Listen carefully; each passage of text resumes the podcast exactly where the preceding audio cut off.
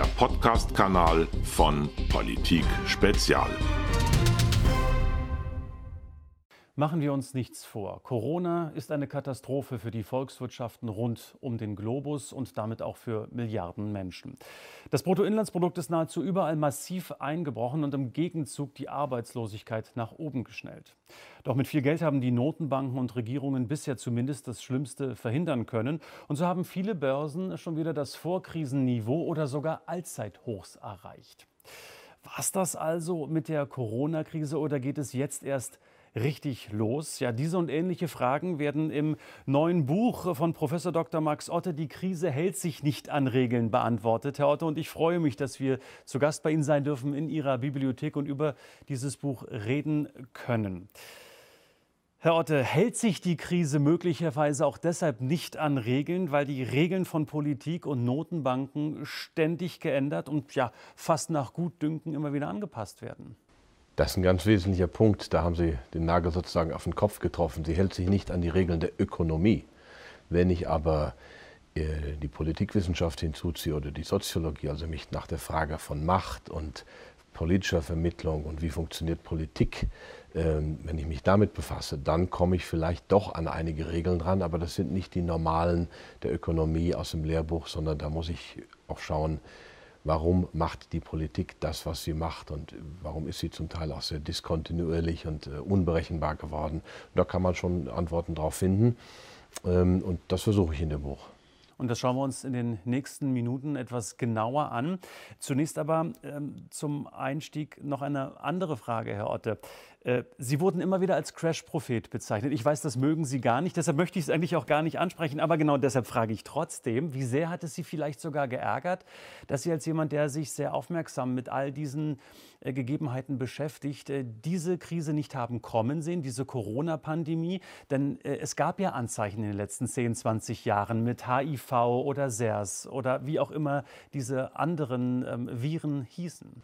Es hat mich schon geärgert. Also das muss ich wirklich sagen, weil ähm, ich oder auch andere, die die Krise äh, vorausgesehen haben oder vorausgesagt haben, auch die letzte Finanzkrise, ob das Rubini war oder in Deutschland gibt es ja auch zwei, die haben gesagt, dieses Geldsystem ist am Limit und über dem Limit. Und eigentlich ist es seit 2008 über dem Limit. Damals hätte schon eine große Wirtschaftskrise folgen müssen. Stattdessen gab es noch niedrigere Zinsen. Dann gab es irgendwann Zentralverwaltungswirtschaft und Negativzinsen, etwas, was wenn mir das ein Professor in Köln, wo ich studiert habe, in den 80ern gesagt hätte, dann hätte ich mich an den Kopf gefasst gesagt, sowas gibt es nicht.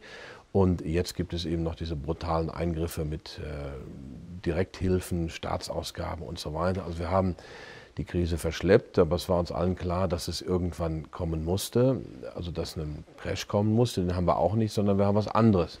Wir haben eine Gesamtkrise, eine Weltsystemkrise, die sich jetzt durch ein Virus äh, manifestiert, was natürlich eine reale medizinische Bedrohung ist, aber eben auch andere Aspekte hat, ökonomische, finanzwirtschaftliche und so weiter. Und im Nachhinein, es gibt den Report der Rockefeller Stiftung von 2010, wo genau das vorgezeichnet ist, was jetzt passiert, der auch öffentlich verfügbar ist. Es gibt äh, schon mal ähnliche Virenkrisen, also SARS, Ebola, Vogelgrippe, Schweinepest. Ähm, da war einiges, wo auch schon äh, getrommelt wurde, wo auch die Akteure zum Teil dieselben waren. Also bei der ähm, Vogelgrippe äh, vor elf Jahren, da war Drosten schon der große Warner und Bodak hat gesagt, Moment mal, das ist alles etwas anders. Also es war im Prinzip das Spielfeld schon damals verteilt und ähm, sowas kommt ja nicht aus dem Nichts. Also wenn jetzt immer gesagt wird, neuartige Coronaviren, schauen Sie in den alten Brockhaus vor 50 Jahren, da steht schon das Coronavirus drin. Ähm, also aber jetzt, ähm, ich will mich gar nicht zu den medizinischen Komponenten dieser Krise äußern, aber es wird natürlich auch benutzt, um diese Schulden abzubauen irgendwann. Also jetzt machen wir erstmal noch mehr, aber wir haben natürlich sehr viel mehr Macht der Staaten, der Politiker an den Parlamenten vorbei, quasi Notverordnungen, Notkabinette, die da agieren. Äh, die auch Dinge durchsetzen, die in normalen Zeiten nicht durchsetzbar wären. Und dann kann man eben auch mal eine Schuldensanierung durchsetzen oder man kann einen Neustart des Wirtschaftssystems durchsetzen. Und genau das schlägt ja Klaus Schwab von Wirtschaftsforum vor. Das sein englisches Buch heißt The Great Reset, der große Neustart. Ich habe zufälligerweise vor sechs Jahren das Vorwort zum Buch eines Holländers geschrieben. Das hieß The Big Reset. Also, dass ein Neustart kommen muss, ist auch keine neue Idee. Äh, auf Deutsch ist das Buch von Schwab dann etwas unzutreffend übersetzt worden mit der große Umbruch. Natürlich haben wir auch einen Umbruch, aber auch einen geplanten Neustart. Also ähm, weg von der Old Economy hin zu digital, Neuordnung des Finanzsystems, Kryptos, all diese Dinge schwirren herum. Die kriegen jetzt durch diese ähm, Viruskrise einen gigantischen Schub. Warum muss es diesen Neustart geben? Einfach weil zu viele Schulden mittlerweile da sind. Ich meine, wir reden schon seit Jahren und Jahrzehnten von zu vielen Schulden. Ja. Aber jetzt scheint doch für den einen oder anderen der Bogen überspannt zu sein. Es gibt ja nur Schätzungen, wie viel Geld gedruckt worden ja. ist. 20 Billionen, 25 Billionen US-Dollar. Kann ja niemand mehr zurückzahlen, oder? Nein, und das war ja eigentlich schon 2000 acht soweit. Und dann hat man diese gigantischen Schuldenprogramme gemacht, wo also die Staaten eingegriffen haben, mit Garantien Banken gerettet haben, Zinsen nochmal gedrückt haben, die Notenbankenbilanzen aufgebläht. Also die letzten elf Jahre sind wir eigentlich schon in der Zeit nach dem Crash. Da höre ich manchmal von Leuten, die jetzt warnt er so lange und ähm, der Crash ist nicht gekommen. Er kommt vielleicht auch jetzt nicht, weil wir in einem Run auf die Sachwerte sind, kommen wir vielleicht später noch dazu. Also, aber es passiert ein geplanter Umbau des Wirtschaftssystems und dann kann man eben auch Schulden streichen, man kann sie auslagern. Ich selber habe äh, den Vorschlag von Daniel Stelter auch aufgegriffen in, vor dem Bundestag in einer Anhörung, dass man Schulden der EU-Länder in einen Schuldentilgungsfonds auslagert und vielleicht so in Höhe von 70 Prozent des BIP jedes Landes oder 80 Prozent. Dann wäre Deutschland schuldenfrei. Äh, Italien hätte immer noch 50 Prozent Schulden, Griechenland über 100. Äh, also es würde trotzdem, die Sparsamen würden noch belohnt, aber man kann diese Schulden auslagern in einen Fonds, sagen wir mal 50 Jahre tilgungsfrei stellen. Da passiert erstmal gar nicht viel, weil, gut, es fehlen ein paar Zinseinnahmen, aber bei Nullzinsen ist das auch relativ egal, ähm, weil der Konsumverzicht, der zum Aufbau dieser Guthaben auf der einen Seite und der Mehrkonsum auf der anderen Seite, der zum Aufbau der Schulden geführt hat, ja, die Schulden des einen sind ja immer die Guthaben des anderen. Den Konsumverzicht, den wir Deutschen in den letzten 15 Jahren geleistet haben, der ist ja quasi verarbeitet. Wir müssen dran, die Schulden zu streichen, auch geplant streichen, wenn es keinen Crash geben soll. Also, und diese der große Umbruchssituation jetzt, die Covid-Situation, gibt den Regierungen natürlich Mittel in die Hand, diesen Umbau voranzutreiben. Die Notenbanken haben immer geholfen in den letzten Jahren und Jahrzehnten, angefangen sicherlich von Alan Greenspan und bis äh, zuletzt, Herr Otte. Was so ein Stück weit aber stärker ist und auch mir ähm, neu erscheint, ist die unglaubliche Kraft der staatlichen Hilfsprogramme, mhm. die immer wieder ähm, zu beobachten ist. Äh, vielleicht auch hier und da zu stark. Es wird ja auch äh, von, von einer Zombifizierung der Wirtschaft bereits äh, gewarnt. Ähm, glauben Sie daran, dass es dies geben kann? Wir sehen in Deutschland ja beispielsweise auch eine viel diskutierte Aussetzung des Insolvenzrechts, mhm. die ja eigentlich im Januar schon wieder jetzt neu starten sollte, aber aufgrund der verzögerten Zahlung der November Novemberhilfen ja auch schon wieder diskutabel ist. Also wie, wie, wie sehen Sie oder wie befürchten Sie ähm, eine mögliche äh, Zombifizierung der deutschen Wirtschaft? Na, Herr Franig, Sie kennen das ja. Sie sind ja in einer zombifizierten Wirtschaft aufgewachsen. ja, ich habe nicht so viel gemerkt. Ich war noch vergleichsweise jung, aber Sie haben recht. Äh, in der DDR war es am Ende so und ich war auch in einem volkseigenen Betrieb. Und es wurden, ja. es wurden Bilanzen manipuliert, es wurde schön gerechnet, es gab Potemkinsche Dörfer, das kann man mal googeln, wenn man nicht weiß, was das ist. Ähm, also, und ich habe vor fünf Jahren der Wirtschafts Woche gesagt, vor fünf Jahren schon. Wir befinden uns in gewissermaßen schon so ein bisschen wie im Endstadium der DDR. Das war ein bisschen übertrieben, aber das hat die gedruckt. Heute würde die das gar nicht mehr drucken, obwohl es viel schlimmer ist, weil man diese Dinge unter den Teppich kehrt. Diese Zombifizierung haben wir schon lange. Das sieht man daran, dass trotz dieses Gelddruckens und eines irgendwie noch vorhandenen Wachstums das Produktivitätswachstum brutal zurückgegangen ist in allen westlichen Industrienationen. Produktivitätswachstum ist eigentlich das, womit wir bei abnehmender Bevölkerung oder abnehmender Erwerbsbevölkerung äh, unsere Renten bezahlen. Dann muss Produktivitätswachstum her. Das ist in den letzten 15 Jahren brutal zurückgegangen. Auch der Welthandel ist nicht so schnell gewachsen wie die Wirtschaft. Wir haben diese Anzeichen schon. Wir haben zombifizierte Unternehmen. Ähm, und es müssen eigentlich in der Marktwirtschaft jedes Jahr ein bestimmter Prozentsatz ausscheiden, insbesondere im Bankensektor, wo wir natürlich die meisten Zombies haben. Und da gab es ja auch dann vor zwei Jahren ein Buch, von Stöferle und anderen, das hieß die Nullzinsfalle, wo das mal ganz gut beschrieben wird, wie also diese Nullzinsen den Konsumverzerrern Zombie-Unternehmen schaffen. In den Zombie-Unternehmen gibt es dann Bullshit-Jobs. Also äh, bei der EZB gibt es halt mittlerweile sehr viele, die andere überwachen, die Zahlen hin und her schieben, aber wo keiner mehr genau weiß, weniger belastbare Zahlen wären mir lieber. Und die EZB hat natürlich ihr Mandat weit ausgedehnt ist keine klassische Notenbank mehr. Christine Lagarde hat es sehr offen gesagt. Sie wollen auch grüne Sachen fordern, fördern. Also jetzt werden 1,7 Billionen an Förderprogrammen rausgehauen. Das sind fast 10 Prozent des EU-BIP. Das geht für mich ein bisschen in Richtung Ökosozialismus und die Finanzbranche springt auf, denn die ähm, Nachhaltigkeit ist ein großes Etikett, was man auf alles draufklebt. Aber es kann eben so schlimm werden, dass die EZB oder andere dann nachher sagen, wenn ihr nicht irgendwelche Ökosiegel habt von irgendwelchen zweifelhaften ähm, Zertifizierungsorganisationen, dann kriegt er keine Kredite mehr. Also da habe ich große Sorge vor, weil ich sage, die Wirtschaft soll bitte machen. Es gibt, muss ein paar Gesetze geben und die müssen gut sein und die müssen stimmen. Aber ansonsten bitte Wirtschaft ist es deine Aufgabe, innovativ zu sein und nicht Aufgabe irgendwelcher Bürokraten bei der EZB oder sonst wo. Rainer Schumpeter, kreative Zerstörung ähm, der Wirtschaft sehe ich aktuell nicht in diesen Zeiten, eben weil alles an Staatsgeldern hängt. Wie gefährlich kann das wiederum für gesunde Unternehmen werden? Äh, die Zerstörung haben wir schon, die ist aber nicht nur kreativ, die ist zum Teil geplant durch die Lockdowns und so weiter. Nochmal, ich habe die Verhältnismäßigkeit ja schon hier und da angezweifelt, wollen wir uns heute nicht darüber unterhalten, aber äh, die Auswirkungen sind natürlich schon da. Die Zerstörung bei Mittelständlern, bei Unternehmen, die viel äh, auf der Bilanz haben, also Sachwerte, die wenig im Internet sind, bei Gastronomie, bei Hotellerie. Brutal, was da zerstört wird. Und es wird auch zum Teil geplant zerstört oder in Kauf genommen. Auf der anderen Seite werden internetbasierte Geschäftsmodelle gepusht durch, durch die Art und Weise, wie wir mit der Krise umgehen. Das ist jetzt erstmal ein Fakt. Ähm, also wir haben viel Zerstörung, wir haben auch Neugründungen, aber die Neugründungen werden dann eben auch noch zusätzlich gepusht und aufgepäppelt durch EZB-Geld, durch vielleicht Kreditprogramme. Da ist also sehr viel Geplantes auch dabei.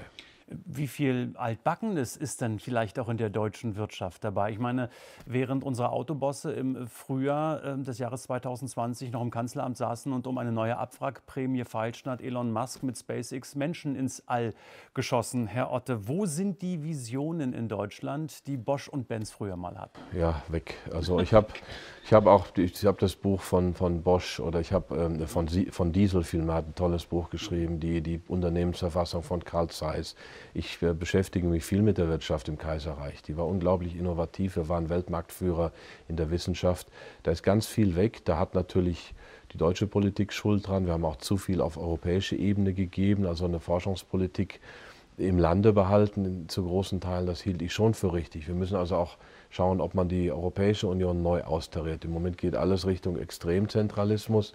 Das halte ich für falsch, auch gerade in einem Gebilde wie der Europäischen Union sollte es gerade Wettbewerb geben. Und die, äh, die EZB fährt mit dem großen Rasenmäher drüber und die EU-Kommission. Ähm, also da ist vieles zu tun. Im Moment sieht es ganz düster aus und wir haben eben auch keine, kaum Zukunftsbranchen. Die Branchen, ähm, mit denen wir immer noch gut leben, sind die vom Ende des 19. Jahrhunderts. Elektrotechnik, Chemie, Auto, ähm, bisschen Medizintechnik. Ähm, Flugzeugtechnik ist natürlich weggenommen worden nach 1945. Da waren wir nun auch weltweit die führende Nation. Das ist eine Folge des Zweiten Weltkriegs. Aber auch äh, Chemie haben wir zerlegt. Wenn ich an Höchst denke, Pharma ausverkauft. Ähm, sieht, sieht übel aus. Sieht übel aus für die nächste Generation. Das heißt, auch in unseren Fonds investieren wir eher in innovative Firmen. Und da gibt es nicht so viele in Deutschland. Im Mittelstand finden wir der. Wir haben auch deutsche Investments. Aber von den DAX-Konzernen halten wir uns weitgehend fern sind ja auch, wenn man die weltweiten Unternehmen anbelangt, unter ferner liefen. Da haben wir maximal noch eine SAP, die halbwegs in der Top 100 mitspielen kann. Traurig genug, Herr Orte, in der Tat. Ähm, ein Wort mehr zu Deutschland und zur Großzügigkeit in Anführungszeichen, die wir gesehen haben. Ich glaube, es ist schon in der letzten Krise klar gewesen, dass Kurzarbeitergeld durchaus was Gutes ist, wenn es auch Absolut. kurz ausgezahlt wird Absolut. und nicht dauerhaft. Wir sehen jetzt eine Situation, wo das Kurzarbeitergeld bis Ende 2021 ausgedehnt wurde, bis 7 85 Prozent. Das ist eine staatliche Alimentierung. Daneben gibt es Staatshilfen, die immer wieder verlängert werden. Geld, was auch äh, Richtung TUI, Lufthansa etc. pp. geht. Können wir uns das leisten heute? Wir können uns das leisten, weil ähm, dieses Geld sowieso nicht zurückgezahlt wird. Irgendwann kommen die Schuldenschnitte in dieser Krise. Irgendwann werden einfach die Schulden bereinigt. Wenn das Geld jetzt nicht in den Händen der Kurzarbeitenden oder Nichtarbeitenden wäre, dann ähm, wäre es nicht da. So haben die wenigstens Kaufkraft. Ähm, man muss das also tatsächlich in Kauf nehmen. Nur das Problem ist ein anderes. Während wir den Mittelstand weiter kaputt machen, auf ein Minimum zusammendampfen, schaffen wir immer mehr staatlich abhängige Menschen. Also wir bauen das System auch in Richtung immer mehr Staatsabhängigkeit um, was von einigen vielleicht sogar gewollt ist. Das ist auch so ein Nebeneffekt, der mir sehr große Sorgen macht. Ist das Inkompetenz oder ist das gewollt? Ich weiß gar nicht, ob es geplant gewollt ist, aber ähm, es hat sich so ergeben und sagen wir mal, große Teile der politischen Klasse merken, dass man ganz gut damit leben kann. Ich möchte die Frage ein bisschen anders stellen, nach, ähm, ob wir uns das leisten können, äh, abgewandelt. Wer soll es am Ende bezahlen? Sie haben von Schuldenschnitten äh, gesprochen, war auch immer wieder im Umfeld der Griechenlandrettung äh, die Rede von. Ist es am Ende wirklich so, dass es nur über Haircuts, über Schuldenschnitte gehen kann? Oder muss nicht am Ende des Tages doch der deutsche Michel ran und muss über Steuererhöhungen, egal in welcher Form, auch ähm, seinen Beitrag dazu leisten? Beides, beides. Auf die Schuldenschnitte müssen kommen. Die sind ja auch für den deutschen Michel sehr schmerzhaft, weil die Deutschen noch immer sehr viel Geld auf dem Konto haben und es noch nicht kapiert haben, dass die Sachwerte, sprich Aktien, Aktienfonds, Gold, Immobilien sind schon etwas teuer, aber viel, 5 Billionen lagern auf dem Konto oder in Lebensversicherungen, da wird der Deutsche auch zahlen. Wir zahlen jetzt schon durch entgangene Zinsen bei den Niedrigzinsen.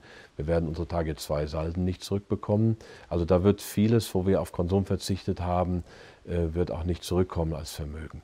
Und gleichzeitig geht die Gebühren- und Steuerschraube hoch. Ich habe gestern noch, ich war in Berlin und habe da mit Bundestagsmitarbeitern ein Seminar gemacht.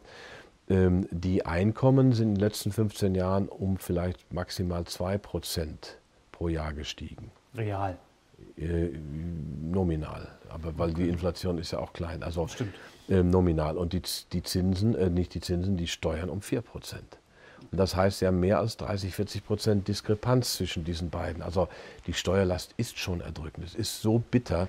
Ähm, wir sind heute beim Zweifachen des Durchschnittseinkommens sind sie im Spitzensteuersatz. Ähm, beim Zweifachen. 1966 brauchten sie das 22-fache.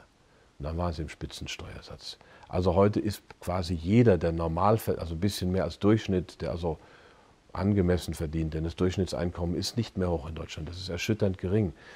Ähm, aber jeder, der ein bisschen angemessen verdient, ist im Spitzensteuersatz. Das, ist, das sind erdrückende, unerträgliche Zustände. Was heißt denn das jetzt im, im, Klartext, Herr Orte? Die Superreichen, die sind sowieso flexibel genug, die gehen weg, gehen dahin, äh, wo sie ein gutes Leben haben, wo sie vielleicht auch äh, geringere Steuersätze haben. Der Mittelstand wird nach unten durchgereicht und die prekären Verhältnisse in Deutschland werden stärker? Richtig, und die Mittelschicht verschwindet. Das hat ja der Handelsblattjournalist Daniel Goffert schon vor zwei Jahren in seinem Buch Das Ende der Mittelschicht oder der Abstieg der Mittelschicht Ende eines deutschen Erfolgsmodells.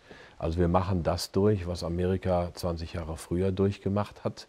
Die haben nach dem Krieg die, Great Society gebaut, also wirklich auch über College-Programme, über Hausprogramme und so weiter.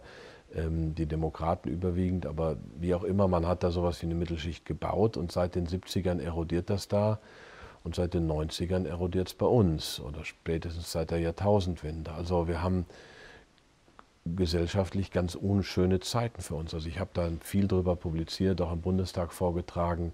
Wir brauchen dringend ähm, eine Entlastung der Mittelschicht durch Abbau der kalten Progression. Ich bin auch einer der wenigen Vermögenden, die für eine Finanztransaktionssteuer und für eine bessere Besteuerung der Reichen plädieren, weil wir die letzten 20, 30 Jahre den Vermögenden, den Reichen, die haben wir gefördert, auch über diese Vermögenspreisinflation. Kapitalerträge werden gegenüber Arbeitseinkünften bevorzugt. Also das sind alles Förderprogramme für die Reichen gegen die Mittelschicht. Und da müssen wir umbauen. Wir müssen sehen, dass sich Arbeit wieder lohnt, auch aus prekären oder aus Nichtbeschäftigung in ein Beschäftigungsverhältnis zu kommen. Da gibt es den Begriff die chinesische Mauer. Also weil, wenn ich dann von einem Hartz IV mit Aufstocken und so weiter oder wie auch immer mit Wohnung in einen Billiglohnjob komme oder in einen Startjob, dann lohnt sich das nicht. Also da muss ich ganz andere Wege gehen. Da passiert aber leider wenig. Wir treiben immer mehr Menschen in die Abhängigkeit. Und am Ende steht das bedingungslose Grundeinkommen? Das ist ein Thema, ob das bedingungslos ist oder bedingt. Also ein bedingtes Grundeinkommen könnte ich mir sogar vorstellen für jeden Staatsbürger. Ähm, das muss man rechnen. Es ist nicht so verkehrt. Also ähm, da gibt es Modelle, die durchaus antestwürdig sind. Ähm, es ist auf jeden Fall im, in, in der Diskussion und ich kann mir vorstellen, dass irgendwas in die Richtung gehen wird. Ich möchte mit Ihnen über mögliche Auswege, über Visionen auch sprechen. Und wenn ich über Visionen lese, dann erscheint sehr häufig das Wort Asien, ähm, wenn man das äh, googelt. Äh, Visionen Südostasiens. Wir müssen nicht nur über China reden, über die neue Seitenstraße. Das ist sicherlich eine Vision mit Blick auf 2049, dem 100. Jahrestag der Volksrepublik äh, dann.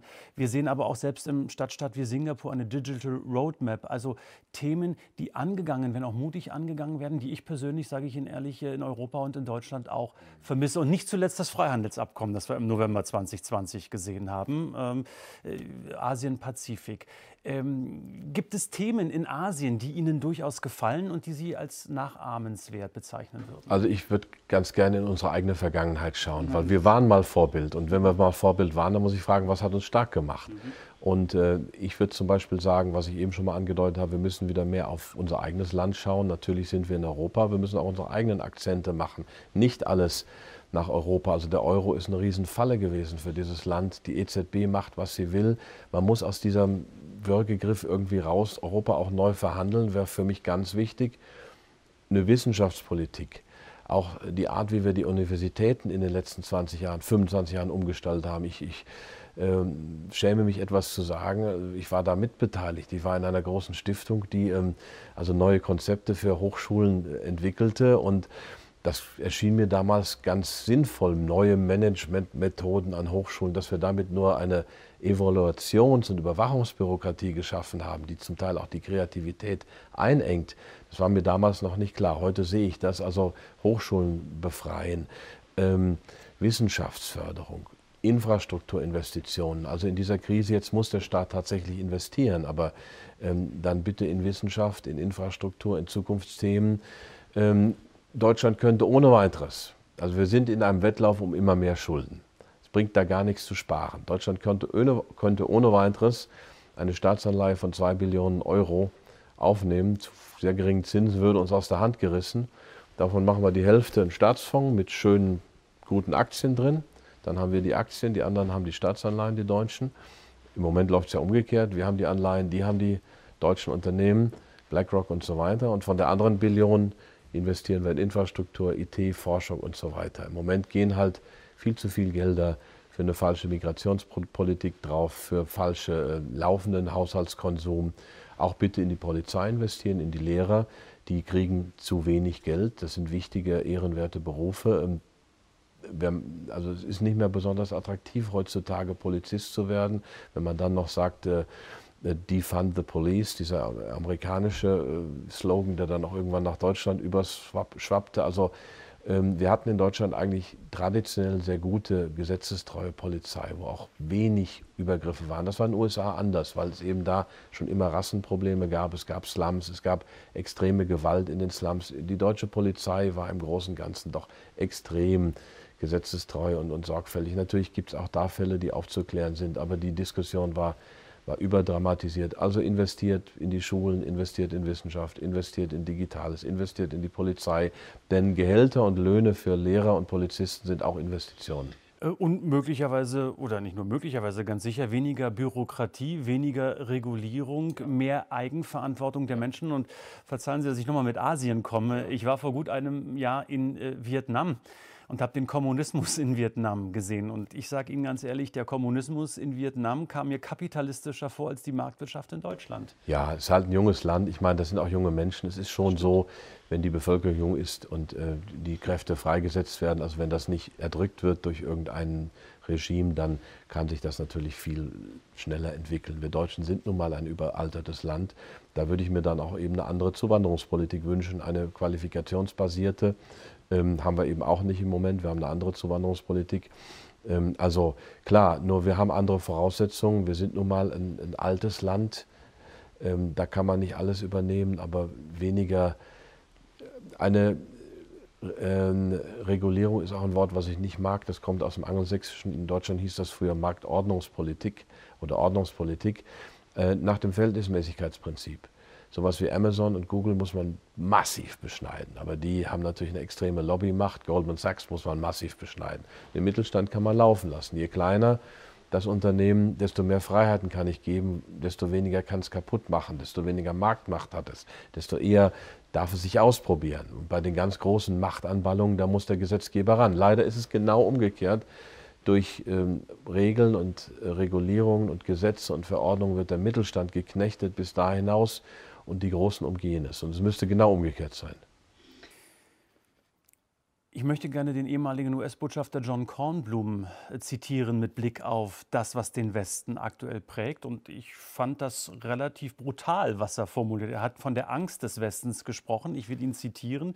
Heute drückt sich ein verwirrter Westen ängstlich und verunsichert und ohne Zukunftsvisionen in die Ecke. Ein Westen, der politisch führungslos und belastet mit sozialen Unruhen von seiner Vergangenheit einfach nicht lassen kann. Und damit kritisiert er ja indirekt auch eine, eine, Form von Visionslosigkeit. Ja, ja. Mhm. Herr Otte, ist das realistisch, was Kornblum sagt, oder ist das zu schwarz gemalt? Natürlich, aber auch den Begriff der Westen mag ich nicht. Ähm, es gibt Europa, es gibt Amerika, die haben sehr unterschiedliche Interessen und, und Russland ist uns vielleicht in manchem näher als Amerika, sage ich auch als amerikanischer Staatsbürger, denn wenn ich überspitze mal, wenn Atombomben auf deutschem Boden hochgehen, dann geht der Fallout vielleicht bis, bis Moskau oder bis nach Russland rüber. Amerika ist da weiter weg. Also ähm, ich würde plädieren dafür Partnerschaft mit den Amerikanern, ja, aber bitte ein neues europäisches Selbstbewusstsein. Ähm, die Amerikaner haben äh, unter Trump, man mag hat eine gewisse Bevölkerungsschicht angesprochen. Da gab es eine Aufbruchstimmung, ob die gut war oder schlecht. Also war ja ähm, vieles, äh, werden wir erst in zehn Jahren beurteilen können, was da gelaufen ist aber bitte auch ein neues europäisches Selbstbewusstsein. Ähm, und ich finde diese Idee, dass jeder erstmal vor der eigenen Haustür kehren sollte, das war gemeint bei Trump, wenn er gesagt hat, America First. Das war auch eine Einladung an ähm, Deutschland zu sagen, Germany First oder Europa, Europe First. Das hat er auch so gesagt. Das ist quasi eine Einladung an uns gewesen, auch sich um uns zuerst selber zu kümmern. Wenn wir unser Haus in Ordnung haben, können wir auch eher anderen helfen. Also ich würde mir schon diesen Perspektivwandel wünschen. Den haben die Chinesen, den haben die Amerikaner teilweise, den haben die Russen, den haben... Ähm, die Russen mit Putin? Ja, sich selber first sicherlich. Also, das schon. Das, also mehr wollte ich da gar nicht sagen. ja. ähm, also in der Tat, wir sind arg visionslos und die Visionen, die wir haben, die haben auch ein bisschen, zumindest in meiner Sicht, autoaggressive und autodestruktive Züge. Also äh, Extinction Rebellion und ähm, Fridays for Future, das ist alles sehr nett, ist aber nicht meins. Ich glaube, das kann man smarter machen. Kann ich versuchen, Herr Otte, mit Ihnen zum Ende dieses Gespräches äh, einen optimistischen Ausblick zu wagen? Zunächst mal mit einer ganz allgemeinen Frage, nämlich ich sage, äh, wenn wir jetzt im Jahre 2030 wären, wenn wir dorthin reisen würden und genau diese zehn Jahre zurückschauen, wie, wie werden wir diese Corona-Zeit und dieses Jahr 2020 historisch bewerten, bewerten müssen? Es wird ein ganz großer Umbruch sein. Also ich habe ja vor einem Jahr, vor anderthalb Jahren Weltsystemcrash geschrieben, wo ich so eine Weltkrise vorausgesagt habe. Und nochmal zum Eingang des, äh, des, des Gesprächs, es ist, ärgert mich, dass ich nicht gesehen habe, was der Auslöser sein wird. Es gab durchaus Anzeichen dafür. Also wir sind in einer tiefen Weltkrise. Und äh, wenn wir da in zehn Jahren draufschauen, da gibt es verschiedene Szenarien. Also wir sind entweder dann in einer wirklich autoritären, digitalisierten Welt, was ich mir nicht wünsche wir haben es geschafft oder wir haben es geschafft, unsere Freiheit zurückzuerobern oder auch zu behaupten. Das wäre mein Wunsch. Das Spiel ist offen. Ich kann Ihnen nicht sagen, in welche Richtung es geht, aber ich weiß, dass wir in einer ganz, ganz wichtigen Phase sind und zumindest für mich als Investor bieten sich viele Chancen. Politisch engagiere ich mich, dass wir in so einer freien Welt bleiben, zumindest was ich als freie Welt ansehe. Äh, in solchen Umbruchsphasen ist ja immer schwierig zu sagen, in 20 Jahren wird es so sein. Aber es gibt diese Dystopie, die selbst Klaus Schwab anspricht, wenn auch beschönigend in seinem Buch Der große Umbruch oder The Great Reset. Da wir müssen da aufpassen. Er hätte das ruhig etwas weiter ausführen können, wo wir genau aufpassen müssen. Also es gibt diese Dystopie und es gibt da auch eine Welt, wo wir mit den neuen Technologien, die jetzt brutal kommen, smart und intelligent und auch demokratisch umgehen. Die Welt wünsche ich mir natürlich. Und das hat ja schon wieder was Optimistisches. Und deshalb gestatten Sie die Schlussfrage, bekommen wir denn von Ihnen nach Weltsystemcrash oder Krisenbüchern mal ein optimistisches Buch? Sagen Sie mir jetzt nicht, dass die Bücher optimistisch waren. Ich hätte vielleicht so eine Überschrift für Sie, so aller Wir schaffen das, Herr Otte. ähm, ja, ich äh, arbeite an einem Buch, wo es darum geht, wie schaffen wir es, äh, die Demokratie wiederherzustellen, wie schaffen wir es auch, ähm, die Mittelschicht zu stärken. Also das wird sicherlich noch ein Jahr dauern, aber da, da arbeite ich dran.